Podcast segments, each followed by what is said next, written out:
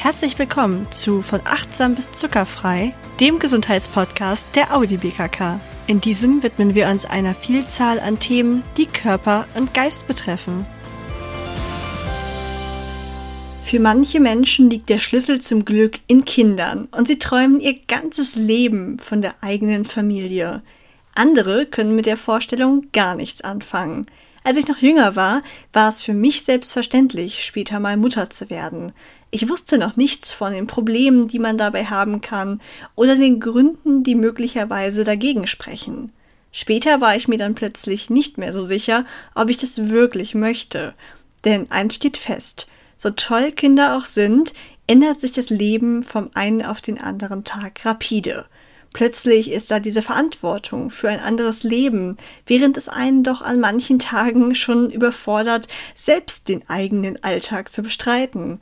Ich habe also in den letzten Jahren gemeinsam mit meinem Mann sehr viel über das Thema geredet, über Zweifel und Ängste, aber auch Hoffnungen und Wünsche, bis wir zu dem Schluss gekommen sind, dass wir es versuchen möchten.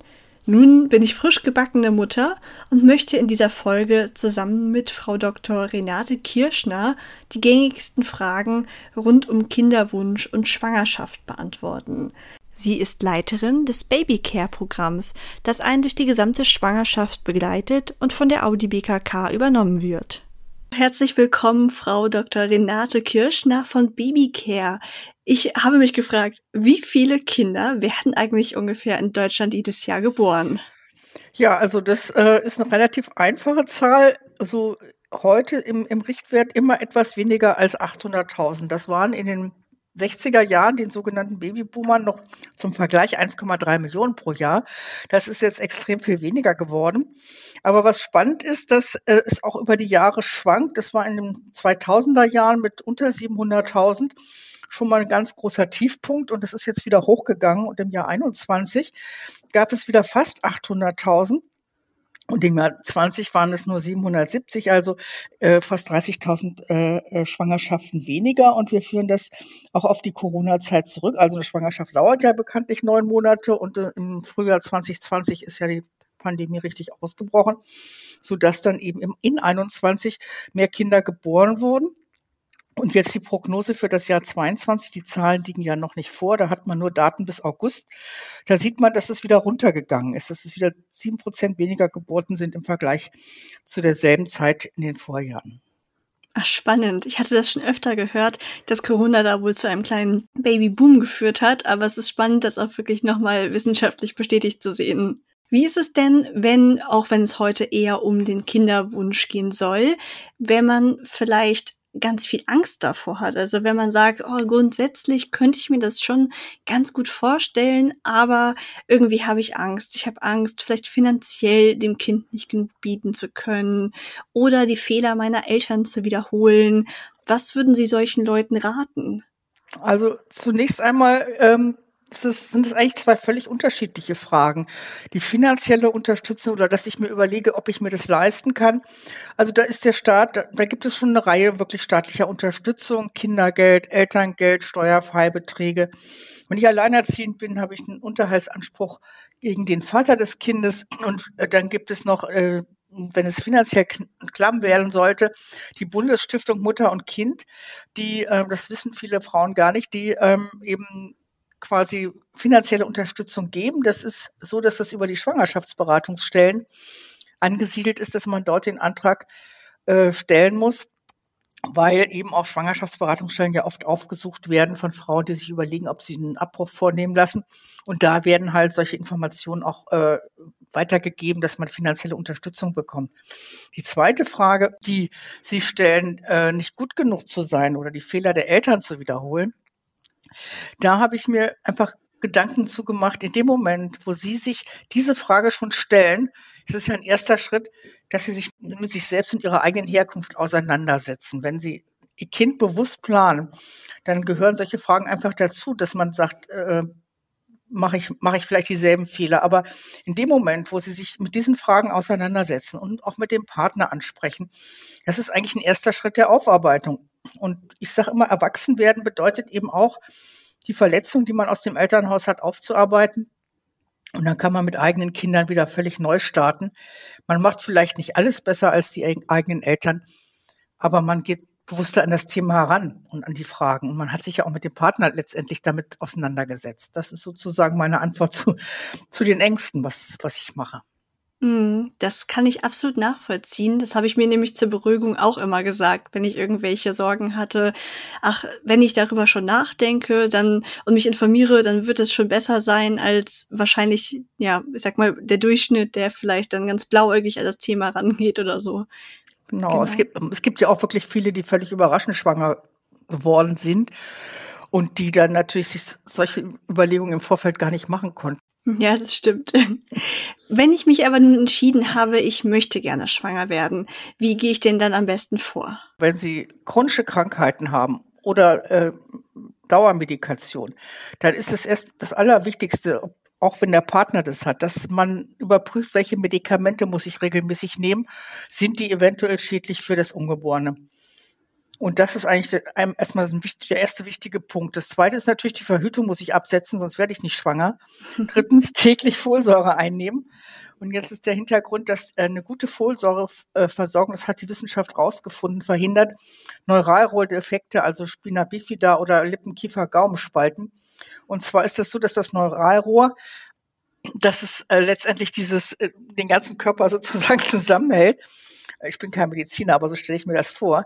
Das Neuralrohr schließt sich ganz früh in der Schwangerschaft und zwar so, zu so einem frühen Zeitpunkt, dass man meist noch gar nicht weiß, dass man schwanger ist. Und deshalb raten eben Ärzte, und es ist so wichtig, bereits bei Absetzen der Verhütung mit der Folsäureeinnahme anzufangen und sie auch mindestens bis zum Ende des ersten Schwangerschaftsdrittels fortzuführen. Das, der nächste Punkt, was ganz wichtig ist vor der Schwangerschaft, Impfschutz überprüfen und gegebenenfalls vollständigen lassen, weil die Schwangerschaft selber ist nicht gut für Impfen und bestimmte Krankheiten sollte man eben in der Schwangerschaft nicht bekommen. Und deswegen ist das so wichtig. Dann natürlich den ungeschützten Geschlechtsverkehr an den fruchtbaren Tagen. Und da geht's dann auch schon los, dass äh, viele Frauen eben das gar nicht kennen und wissen, wann ihre fruchtbaren Tage sind. Da helfen dann ähm, eben Zyklus-Apps oder Temperaturkurven zu führen, also den Eisprung kennenzulernen. Man kann auch den Cervixschleim untersuchen. Beim Eisprung fängt der dann an, so, dass man ihn so ganz lange in die Länge ziehen kann. Das sind äh, alles Methoden und es gibt im weiblichen Zyklus nur maximal fünf bis sechs Tage, in denen eine Befruchtung überhaupt stattfinden kann. Und was viele eben auch nicht wissen, dass die Wahrscheinlichkeit, schwanger zu werden, an den drei Tagen vor dem Eisprung am höchsten ist. Also wenn ich jetzt ähm, erst anfange und ich habe gemerkt, ich habe den Eisprung, dann ist es meist schon zu spät. So, dann einfach letzter Punkt gute Hoffnung sein. Wir haben Statistiken darüber, dass bei 37 Prozent aller Paare, die sich ein Kind wünschen und ohne Verhütung miteinander schlafen, die Frau bereits im ersten Zyklus schwanger wird. Nach drei Zyklen sind es schon zwei Drittel aller Frauen und etwa 92 Prozent haben, sind nach zwölf Monaten schwanger. Und diese knapp zehn Prozent, wo es dann länger dauert, da besteht halt dann ein Verdacht auf Fruchtbarkeitsstörungen. Da muss man sich dann Gedanken machen, ob man da professionelle Hilfe in Anspruch nimmt. Und wenn ich dann die positive Nachricht bemerke, dass meine Periode ausbleibt, ab wann sollte ich einen Test machen? Also der Schwangerschaftstest ist in dem Moment sinnvoll, wenn Sie also einmal die Monatsblutung hat auf, also Sie, Sie erwarten sie, sie kommt nicht, aber dann kommen noch bestimmte Symptome dazu, wie Brustspannen, vergrößerte und festere Brüste, dunklere und festere Schamlippen oder auch schon morgendliche Übelkeit, Appetitstörungen, Erschöpfung, Müdigkeit und auch Hautveränderungen oder auch stärkerer Ausfluss. Und wenn Sie regelmäßig die Temperatur gemessen haben, dann sehen Sie, dass der, ähm, der Abfall, äh, der Temperaturabfall, wo dann sonst die Periode kommt, der findet nicht statt. Die Temperatur bleibt dann eben auf dem höheren Niveau. Und dann kann man etwa sieben Tage ähm, nach, nachdem die, ähm, die Befruchtung stattgefunden hat und sich das Ei in der Gebärmutter einlistet, wird ein Hormon produziert, das HCG. Und das sorgt dafür, dass der Gelbkörper im Eierstock das Hormon Progesteron bildet und damit das Baby nicht abgestoßen wird. Und dieses HCG kann man kann man dann im Urin nachweisen und das ist der Schnelltest aus der Apotheke. Und dann ist es relativ einfach. Ist der positiv, dann sind sie wirklich schwanger. Ist er negativ, dann können sie trotzdem schwanger sein, wenn dann die, die Brust spannen und das alles anhält. Dann sollte man den Test einfach nach ein paar Tagen wiederholen. Aber wenn, wenn er positiv ist, dann können Sie sich freuen, dass die Schwangerschaft eingetreten ist. Wie schön. Und dann sollte ich auch das erste Mal zur Frauenärztin oder zum Frauenarzt gehen? Ja, es ist so, äh, obwohl die meisten Frauen schon in der vierten bis fünften Woche mit diesem HCG-Test eigentlich äh, wissen, dass sie schwanger sind, findet der erste Frauenarzttermin meist erst zwei bis drei Wochen später statt. Also Grund dafür ist, dass das Baby sich erst richtig einnisten muss und vorher schwer zu erkennen ist, ob tatsächlich eine Schwangerschaft vorliegt. Die Ärzte machen ja dann auch gleich einen Frühultraschall. Aber sie sollten natürlich sofort, wenn sie den positiven Test in der Hand haben, schon mal einen Frauenarzttermin vereinbaren, denn oft kriegt man ja auch nicht gleich am nächsten Tag einen Termin. Mm, das stimmt. Bei, bei der ersten Vorsorgeuntersuchung wird dann der Mutterpass ausgestellt. Und ähm, vielleicht erwähne ich das, wir haben ja dieses Schwangerenvorsorgeprogramm Babycare, das sehr viele Krankenkassen unterstützen und ihren Versicherten kostenlos anbieten. Und in diesem Handbuch haben wir eine sehr ausführliche Beschreibung, ähm, was im, was, was im Mutterpass dokumentiert wird, was in den einzelnen Vorsorgeuntersuchungen äh, durchgeführt wird. Das Buch ist also quasi wie ein Wegweiser für die Vorsorgetermine und den Schwangerschaftsverlauf. Also auch die Frage, was ist denn normal und was nicht das ist sozusagen ein Rat, den ich geben kann, sich dort einfach nach, nachzuschlagen, weil wir können ja jetzt hier nicht, nicht alle Themen im Einzelnen behandeln. Ganz genau, das kann ich nur unterschreiben. Das ist ja heute eher so ein erstes Informieren, Abschlag über viele verschiedene Themen. Mir hat das Baby Care Programm auf jeden Fall auch sehr geholfen. Ich kann auch nur raten, sich das möglichst früh zu bestellen, damit man eben jede Frage, die so auftaucht, einfach gleich nachlesen kann. Also kann ich wirklich allen Hörerinnen und Hörern nur empfehlen. Und die Audi BKK stellt das ja auch ihren Versicherten komplett kostenlos zur Verfügung. Da muss man nur anrufen und sagen, dass man schwanger ist und dann bekommt man es zugeschickt. Ganz genau. Man hört ja oft von der ominösen zwölften Woche, bis zu der ganz viele ihre Schwangerschaft geheim halten. Was hat es denn damit auf sich? Ja, Sie sprechen vermutlich die Problematik der Fehlgeburten an. Neun von zehn Fehlgeburten passieren in den ersten zwölf Wochen und danach sinkt die Wahrscheinlichkeit einer Fehlgeburt deutlich. Und äh, dann ist es eben, sind nur noch ganz wenige Frauen zum späteren Zeitpunkt eben davon betroffen. Und es ist halt so, dass ähm, viele eben aus, aus diesem Grunde auch warten, äh, die Schwangerschaft bekannt zu geben und diejenigen, die es, also es gibt berühmte Beispiele wie Ronaldo, Cristiano Ronaldo oder Britney Spears, die ganz früh über ihre Schwangerschaft berichtet haben in ihren Social-Media-Kanälen. Und da muss man sich dann halt damit auseinandersetzen, dass, ähm, dass, dass dieses Thema Fehlgeburt dann eben öffentlich wird. Und das ist eigentlich auch gut so, weil es wird eigentlich leider zu sehr tabuisiert, dass man da irgendwie nicht drüber spricht. Also insofern kann man das auch nur begrüßen, schon früher darüber zu berichten, dass man schwanger ist. Das stimmt. Also Tabuthemen bringen einen da auf jeden Fall nicht weiter. Wie hoch ist denn die Wahrscheinlichkeit überhaupt dafür, in den ersten zwölf Wochen mein Kind zu verlieren? Ähm, also die, diese Frage ist, also wir sagen, dass eigentlich jede zweite Schwangerschaft ähm, und die meisten davon unbemerkt äh, eben äh, zu Ende gehen, ohne dass die Frau das merkt, dass es einfach mit einer etwas verspäteten oder etwas stärkeren Regelblutung abgeht. Aber man kann schon sagen, dass äh, bis zu jeder fünften Schwangerschaft dann tatsächlich eine Fehlgeburt vorliegt, wo die Frau das auch mitkriegt. Das ist gar nicht so selten.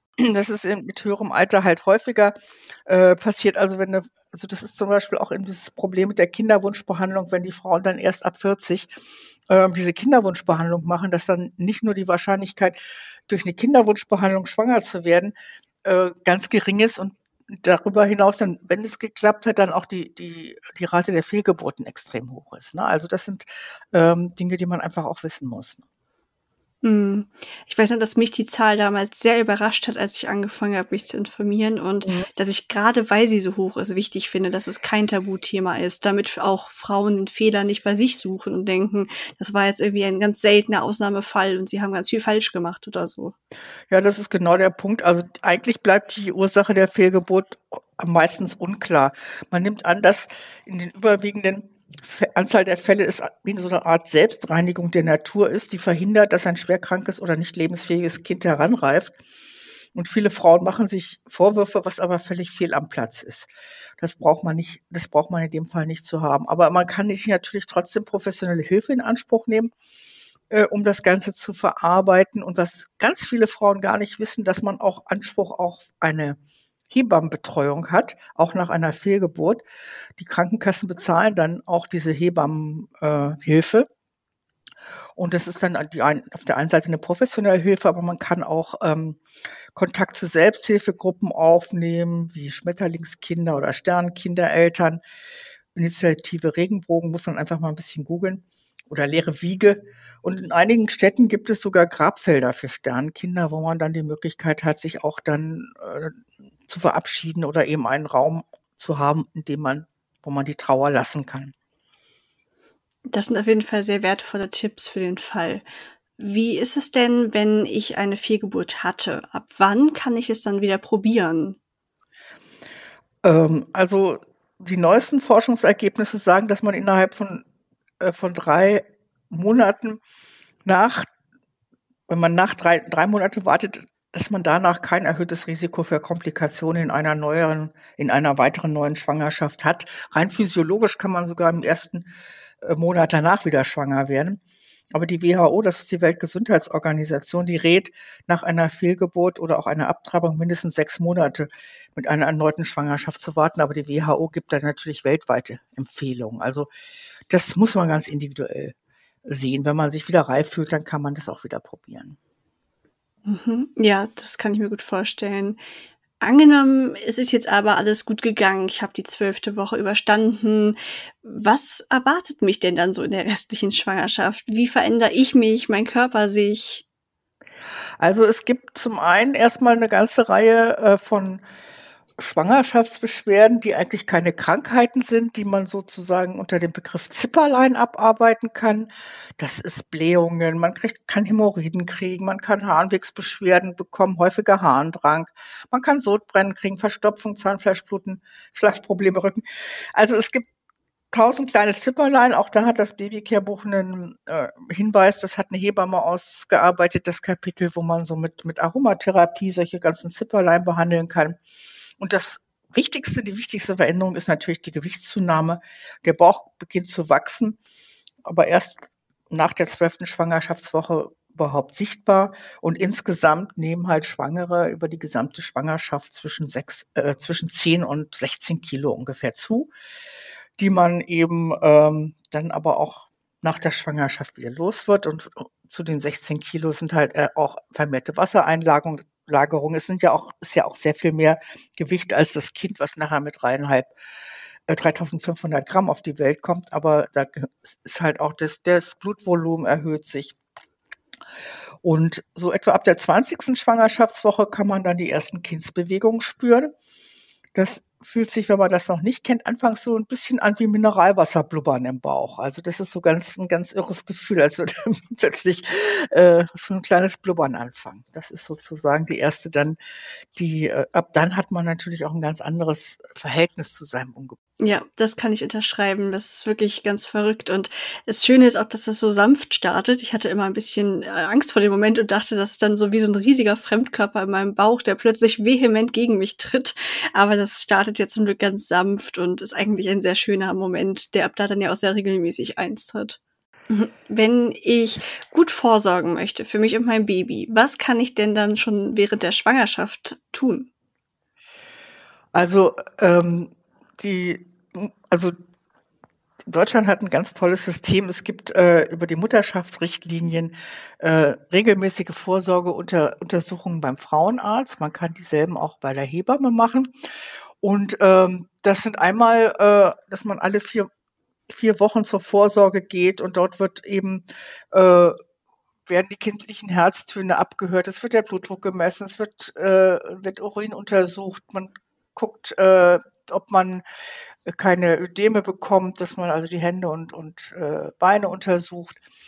Das ist einmal sozusagen der regelmäßige Check-up. Ab der 32. Schwangerschaftswoche findet das dann sogar 14-tägig statt.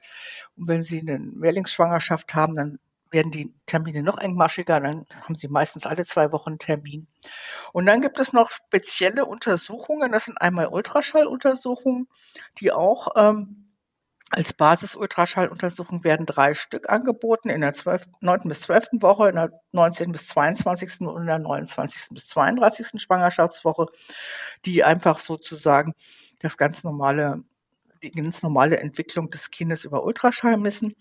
Und dann gibt es eben auch noch ähm, eine ganze Reihe von pränataldiagnostischen Tests, ähm, die man überlegen kann zu machen, die zum Teil eben auch selbst bezahlt werden müssen. Heutzutage wird dieser Bluttest, wenn man verunsichert ist und es unbedingt wissen möchte, wird es von der Krankenkasse bezahlt. Und äh, dann gibt es noch für bestimmte Frauen, wenn man eine Katze hat, dann sollte man gucken, dass man sich gegen Toxoplasmose testen lässt. Oder wenn man mit, mit Kindern arbeitet, ist es wichtig, den CMV-Test zu machen, dass man sich damit nicht infiziert. Oder auch ein Schilddrüsentest oder ein Eisentest. Das sind alles noch zusätzliche Untersuchungen, die man zum Teil sogar selber bezahlen muss. Aber das sollte einem ja das auch wert sein. Das stimmt. Da gibt's eine Reihe von Dingen, die man tun kann und die einen dann aber auch beruhigen. Also ich habe, das kann es auch nur empfehlen. Und gibt es auch Dinge, die ich vermeiden sollte? Also es gibt sowohl Dinge, die Sie vermeiden sollten, als auch ähm, was Sie vorbeugend noch tun können. Also vermeiden unbedingt kein Alkohol, nicht rauchen, keine illegalen Drogen, kein Tragen schwerer Lasten, das regelt das Mutterschutzgesetz, das äh, also auch gerade Frauen, die körperlich schwer arbeiten, für die ist das wichtig. Aber auch wenn ich jetzt privat umziehe, sollte ich bitte andere Leute die ganzen Sachen tragen lassen und vielleicht nur organisieren und den Leuten Anweisungen geben, wo sie was hinstellen sollen, aber auf keinen Fall selber schwer tragen. Weiterhin sollte man Stress vermeiden.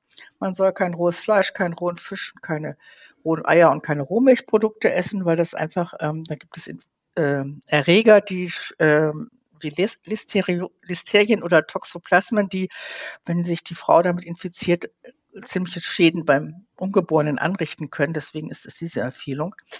Man sollte auf eine moderate Gewichtszunahme achten, also nicht zu stark zunehmen. Bei Sport sollte man auf gefährliche Sportarten ähm, verzichten, also zum Beispiel äh, Sportarten mit hoher Unfallgefahr.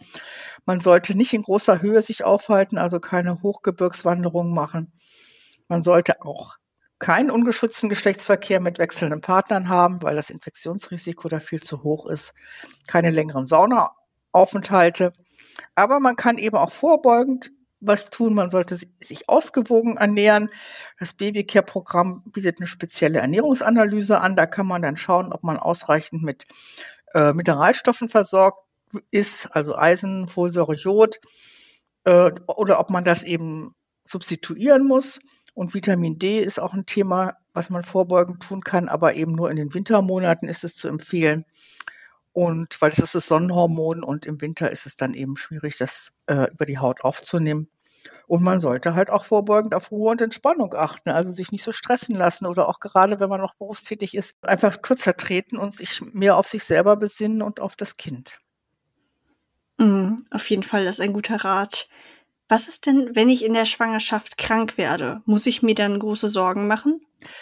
Also, das mit, der, mit den Krankheiten, das sind eigentlich auch wiederum zwei Themen. Also einmal, das sind, sie, sie werden krank, weil sie einen Durchfall haben oder äh, was weiß ich, eine, eine Erkältung.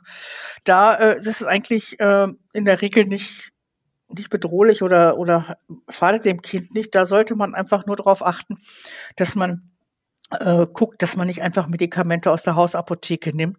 Selbst einfache Schmerzmittel wie äh, zum Beispiel Acetylsalicylsäure, das ASS, sollte in der Schwangerschaft nicht verwendet werden. Dafür ist Paracetamol besser geeignet und man sollte eben grundsätzlich äh, auch bei, bei Medikamenten aus der Hausapotheke immer mit dem Frauenarzt, der Frauenärztin sprechen, ob das, äh, ob das ungefährlich ist für das Kind. Es gibt ähm, bei der Charité in Berlin äh, das Embryotoxische Beratungszentrum, was Informationen zu allen Medikamenten zusammengetragen hat. Und da kann man sich, also es ist www.embryotox.de, da kann man sich eben informieren, ob äh, Medikamente mögliche Schäden haben. Aber in dem Zusammenhang ist einfach auch nochmal wichtig, was ist, wenn ich eine chronische Krankheit habe, zum Beispiel Rheuma, Epilepsie oder Multiple Sklerose oder auch Diabetes. Kann ich dann schwanger werden und auf was muss ich besonders achten? Das sind einfach Fragen, die, äh, die wichtig sind, dass die Frauen sich darüber informieren.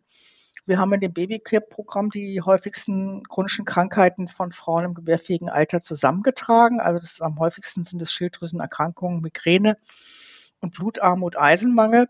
aber auch der Bluthochdruck kommt bei einigen Schwangeren schon vor. Und da ist es halt so, dass man für jede chronische Krankheit bestimmte Besonderheiten hat. Manche haben ein erhöhtes Frühgeburtsrisiko oder eben auch, äh, man muss schädliche, möglicherweise schädliche Medikamente einnehmen. Und ähm, da ist eben wirklich darauf zu achten. Und das Babycare-Handbuch gibt für jede chronische Krankheit Informationen, was da im Besonderen eben zu beachten ist. Und das ist eben zum Teil wirklich äh, wichtig, dass man darauf, darauf achtet. Mm, das stimmt. Sie haben ja vorhin schon angesprochen, dass man Vorsorgeuntersuchungen auch bei der Hebamme machen kann. Ab wann wird es denn generell Zeit, mir eine Hebamme zu suchen? Also Grundsätzlich ähm, haben wir ja in Deutschland einen Hebammenmangel und man sollte sich so früh wie möglich um eine Hebamme kümmern. Aber grundsätzlich sollten Sie sich vorher fragen, für, für was Sie diese Hebamme möchten. Es gibt ähm, die Heb Hebammenbetreuung während der Schwangerschaft. Also die Hebammen machen dann eben auch im Ab manchmal auch im, oder häufig in Abwechslung mit dem Frauenarzt die Vorsorgeuntersuchungen. Dann bieten die Hebammen die Geburtsvorbereitungskurse an. Und auf alle Fälle immer zwingend dabei ist die Hebamme unter der Geburt, aber wenn Sie in der Klinik sind, in der Klinik entbinden, brauchen Sie eigentlich sich da nicht unbedingt drum zu kümmern, es sei denn, es gibt ein Beleghebammensystem in der Klinik, dann haben Sie Ihre eigene Hebamme, mit der Sie in die Klinik gehen. Das hat dann auch den Vorteil, dass die so lange da bleibt, bis das Kind da ist, während sie normal in der Klinik halt zum Teil, auch wenn das länger dauert, eben einem Schichtwechsel unterworfen sind und dann die, die nächste Hebamme dann weitermacht. Und äh, ganz wichtig dann halt äh, die Hebammenbetreuung nach der Entbindung, weil meistens wird man ja auch, selbst wenn man im Krankenhaus bleiben will, nach zwei, drei Tagen entlassen. Und dann steht man erstmal ziemlich hilflos und alleine mit seinem Kind zu Hause mit seinem Partner und dem Kind im Zweifel. Aber ähm, das ist wichtig, dass äh, in den ersten zehn Tagen die, jeden Tag die Hebamme einmal am, am Tag vorbeikommt. Und deswegen ist es eben auch wichtig, recht früh ähm, sich eine zu suchen, damit man das schon äh, fest ausgemacht hat, dass die dann in der Nachsorge kommt. Mm. Ich hatte das Glück, dass ich sehr schnell eine gefunden habe, aber ich habe von Freundinnen mitbekommen, wie lange das dauern kann. Deswegen auch mein Rat, das möglichst früh anzugehen. Mhm. Ich finde den Gedanken einfach sehr beruhigend, dass da jemand nach der Geburt bei einem ist, der sich gut auskennt. Auf alle Fälle. Das ist halt auch wichtig, wirklich die, das in den ersten Tagen äh, kann ja, das kann ja schon noch einiges mit dem Kind auch sein, dass sie zum Beispiel trockene Windel, das äh, klappt irgendwie alles nicht oder es gibt eine Gelbsucht und das erkennt die Hebamme halt alles sofort oder auch selbst, man selbst ist ja dann auch noch irgendwie nicht, nicht die fitteste, je nachdem wie die Entbindung dann war. Und deswegen ist es wirklich wichtig, dass da diese Fachkraft äh, eben da ist und sich um alles dann auch, äh, was, was die Gesundheit von Mutter und Kind anbelangt, dann nach der Geburt kümmert. Mm. Wie kann ich denn mich auf die Geburt vorbereiten und mir vielleicht auch Ängste nehmen? Also das Allerwichtigste ist, glaube ich, der Geburtsvorbereitungskurs. Den sollte man auf alle Fälle besuchen. Und da kann man eben auch alles, was an Unsicherheiten und Ängsten bezüglich der Geburt aufkommt, ansprechen. Und gut ist auch, wenn man einen Kurs sucht, den der Partner mit besuchen kann. Wobei in dem Fall auch ähm, mal zu sagen ist, Partner ist in diesem Fall immer die Person, die ich mit zur Geburt nehme. Also wenn ich alleinerziehend bin und keinen Partner habe, dann habe ich eine Freundin, die mitgeht oder die Mutter oder jedenfalls, das ist der unter dem Begriff Partner zu verstehen. Das ist die Person, die Vertrauensperson, die mir die mich in der, bei der Geburt unterstützt und die sollte eben auch den Geburtsvorbereitungskurs mitmachen. Jetzt hatte man während der Corona-Zeit äh, gab es jetzt, gibt es jetzt immer seit der Zeit eine Reihe von Online-Angeboten, äh, den Geburtsvorbereitungskurs zu besuchen. In dem Fall muss man wissen, dass die Krankenkasse natürlich nur einmal bezahlt, entweder den Geburtsvorbereitungskurs, den man live macht oder vor Ort und den äh, oder den äh, Online-Geburtsvorbereitungskurs. Und ich denke halt, äh, dass der Online-Kurs den persönlichen Kurs nicht wirklich ersetzen kann, weil sie haben da einfach ganz, ganz viel Raum, eben die, ähm, die Hebamme da zu löchern und zu fragen. Und nochmal, nochmal bei den Ängsten kommt ja dann auch immer die Frage auf, wie gehe ich denn mit diesen Ge Geburtsschmerzen um?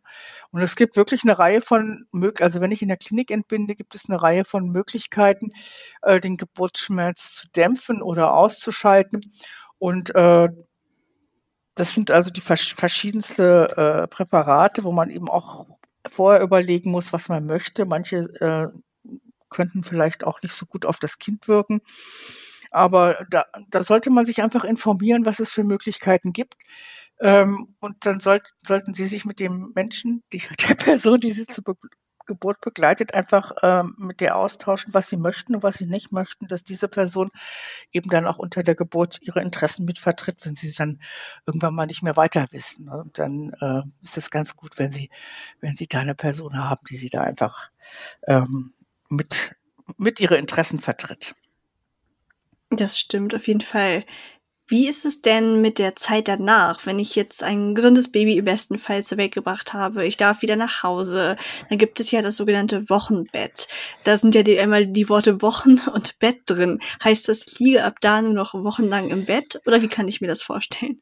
Ja, gut, das sogenannte Wochenbett dauert etwa 40 Tage oder sechs Wochen. Und das ist letztendlich auch die Zeit, die der Körper sozusagen braucht, um sich wieder zurückzubilden. Also da ist ja auch der sogenannte Wochenfluss. Das ist eine Blutung aus der Stelle, an der die Plazenta mit der Gebärmutter verwachsen ist.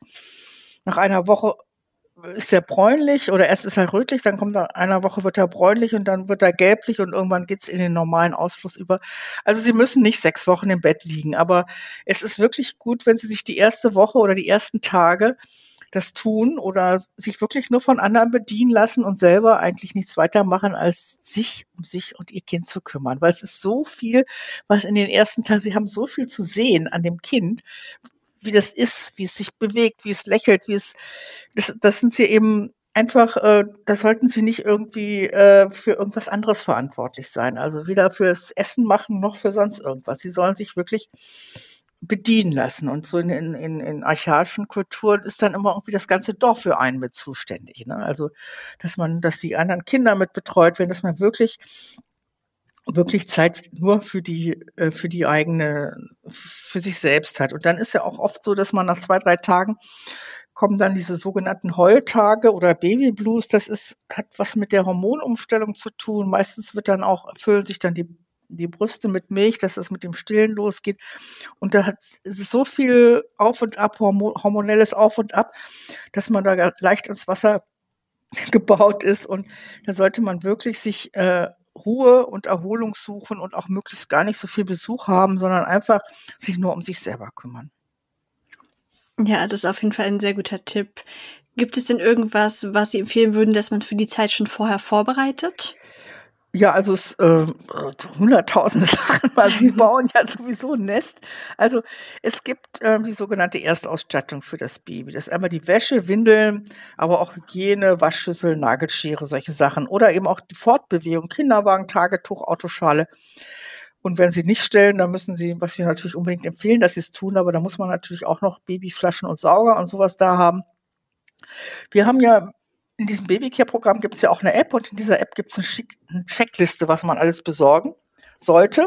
Und das müssten Sie, müssen Sie eigentlich schon vorher haben. Also eben gerade auch die Wäsche.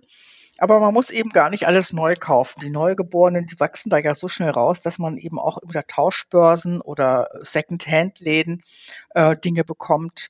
Und man äh, kann sogar eine Erstausstattung gegen Gebühr leihen und dann gibt man das einfach wieder zurück, wenn das Kind äh, groß genug ist. Man muss es ja nicht für immer besitzen. Wichtig ist auch äh, Hinweise zum Einrichten des Kinderzimmers haben wir auch extra in dem Babycare-Handbuch ein eigenes Kapitel. Da geht es dann um schadstoffarme Farben und Möbel, dass Sie darauf achten, dass Sie das Kinderzimmer schon möglichst lange vor der Geburt herrichten, damit es die neuen Materialien sich noch noch auslüften können. Also diese, die riechen ja manchmal dann auch noch, dass das alles irgendwie äh, dann schon ein bisschen abgesetzt ist. Und dann auch der Wickeltisch muss gut geplant sein, dass sie da alle Utensilien wie Windeln, Cremes und so weiter in Handlänge haben, damit sie das Kind nicht auf, unbeaufsichtigt lassen, wenn es auf dem Tisch liegt. Und dann auch zum Beispiel ein Wärmestrahler über dem Wickeltisch ist vorteilhaft, denn die kleinen Babys sind wirklich sehr wärmebedürftig. Das sind alles so Sachen, die man schon gut vor der, als sogenannte Nestbau schon vor der Geburt vorbereiten sollte. Und natürlich auch die Kliniktasche muss schon vier, sechs Wochen vor der Geburt da stehen, äh, damit man sie einfach nur greift, wenn es wirklich losgeht. Man weiß ja nicht, ob das Kind sich an die Termine hält. Das stimmt, das kann man nie wissen. Aber die Checkliste hat mir auf jeden Fall auch geholfen, kann ich nur weiterempfehlen. Super. Zum Abschluss noch eine Frage für die Leute, wo es vielleicht nicht direkt klappt mit dem Schwangerschaftswunsch. Das ist natürlich ein riesiges Thema. Wir können das jetzt hier gar nicht ganz behandeln. Aber wenn ich es jetzt schon länger als dieses eine Jahr zum Beispiel versuche und einfach nicht schwanger werde, welche Schritte sollte ich dann gehen? Also wir reden jetzt über die Kinderwunschbehandlung, die assistierte Reproduktion. Da sollten Sie auf alle Fälle, wenn es jetzt wirklich ähm, nach, nach zwölf Monaten noch nicht äh, äh, die Schwangerschaft nicht eingetreten ist, wirklich mit dem Frauenärztin, der Frauenärztin, dem Frauenarzt sprechen. Äh, weil es hat auch was mit dem Alter zu tun. Also der Erfolg von Kinderwunschbehandlung ist halt, äh, wird bei ab 35 sinkt der äh, Erfolg halt deutlich. Die Paare sollten eben wirklich nicht warten, bis sie kurz vor 40 sind. Und dann gibt es in Deutschland ungefähr 130 Kinderwunschzentren, die alle äh, solche Therapien anbieten und die Behandlungsqualität ist in Deutschland sehr gut. In den letzten Jahren haben jährlich ungefähr 50.000 Frauen eine oder mehrere Befruchtungen außerhalb des Körpers vorlesen, äh, vornehmen lassen, wurden, wurden da befruchtet. Im Jahr 2018 wurden 105.000 Behandlungen durchgeführt und insgesamt 21.385 Kinder wurden auf diese Weise geboren. Also da sieht man schon auch die, das Verhältnis ungefähr 1 zu 5, dass auch nicht, nicht jede Behandlung dann zum Erfolg führt. Aber es sind immerhin drei Prozent der knapp 800.000 Geburten, die auf diese Weise entstehen.